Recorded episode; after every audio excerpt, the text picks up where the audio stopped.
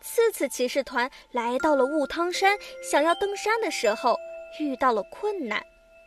主粒子突然学会与大自然交流，跟雾汤山守护者汤奶奶进行对话，知道了解决问题的方法就是找到汤奶奶的汤勺。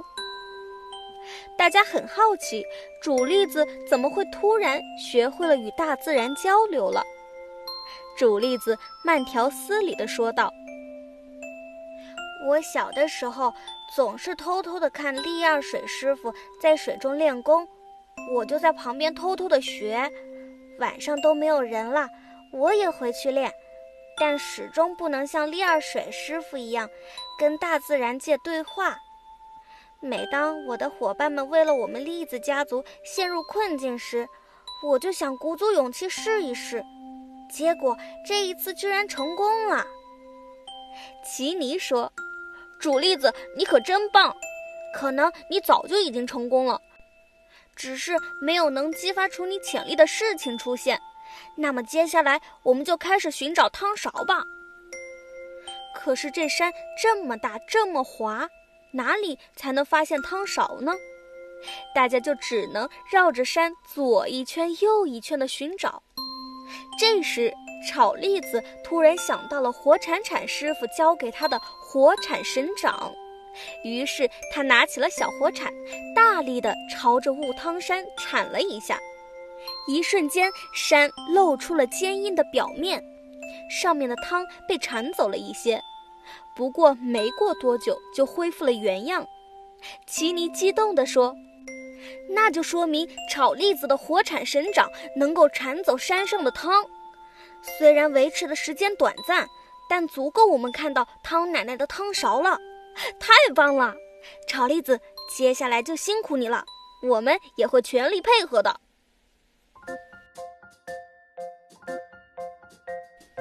次次骑士团瞬间燃起了斗志，炒栗子从山脚开始铲，够不到的地方。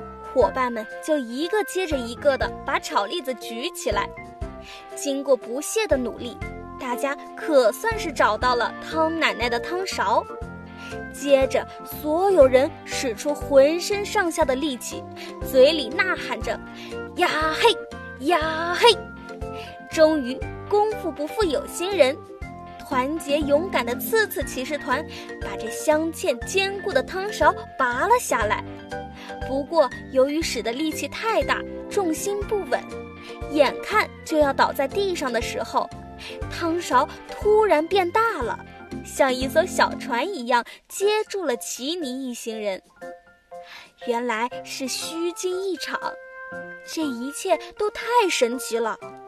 大家坐着超大的勺子飞上天空，只见眼前高大威猛的雾汤山渐渐的。变成了小小的星星，天空上飞着的棉花糖一颗一颗排着队跳进嘴里，随手一抓就是一块香酥的月饼，咬一口，幸福润心间。再次感叹到这美食岛的神奇。翱翔了一会儿，汤勺把众人带到了山顶上后，就变成了小小的一只。跑到了一位白发苍苍的老奶奶的口袋里，老奶奶慈祥地笑着说：“勇敢的少年们，感谢你们帮我找到了汤勺。主栗子，刚才能够与大自然交流的那个人，就是你吧？多亏了有你在，看来你很擅长水系。”所以，只要有水存在的地方，你就能够跟那里的生物对话。不过，我已经多年没有遇见这么有天赋的少年了。在你之前，只有一个叫利二水的有这番本领啦。主栗子告诉汤奶奶，利二水就是栗子家族的二师傅，还有此番前来修行的目的。汤奶奶激动地说：“哦，原来是栗子家族的传人啊！怪不得这么有悟性。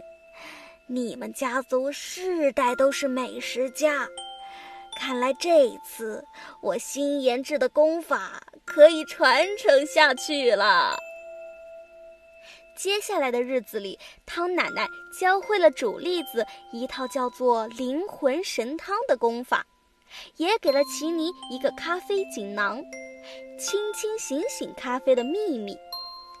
汤奶奶对奇尼说：“这个咖啡秘方是很久以前一位醉酒的仙人路过此地给我的，当时他正喝得酩酊大醉。”怎么叫都叫不醒。后来我发现他的扇子上有一个叫做“清清醒醒”的咖啡秘方，于是我就照着配方给他做了一杯咖啡，他一下子就醒了过来，并告诉我，他就是害怕自己喝太多醒不过来，才把秘方写在扇子上的。他为了表示感谢，就把扇子变成了锦囊，送给了我。可能是这个咖啡跟你们也有缘分吧，你们就用它来帮助更多的人吧。奇尼拿着咖啡锦囊向汤奶奶表示感谢，汤奶奶用汤勺把大家送下了山。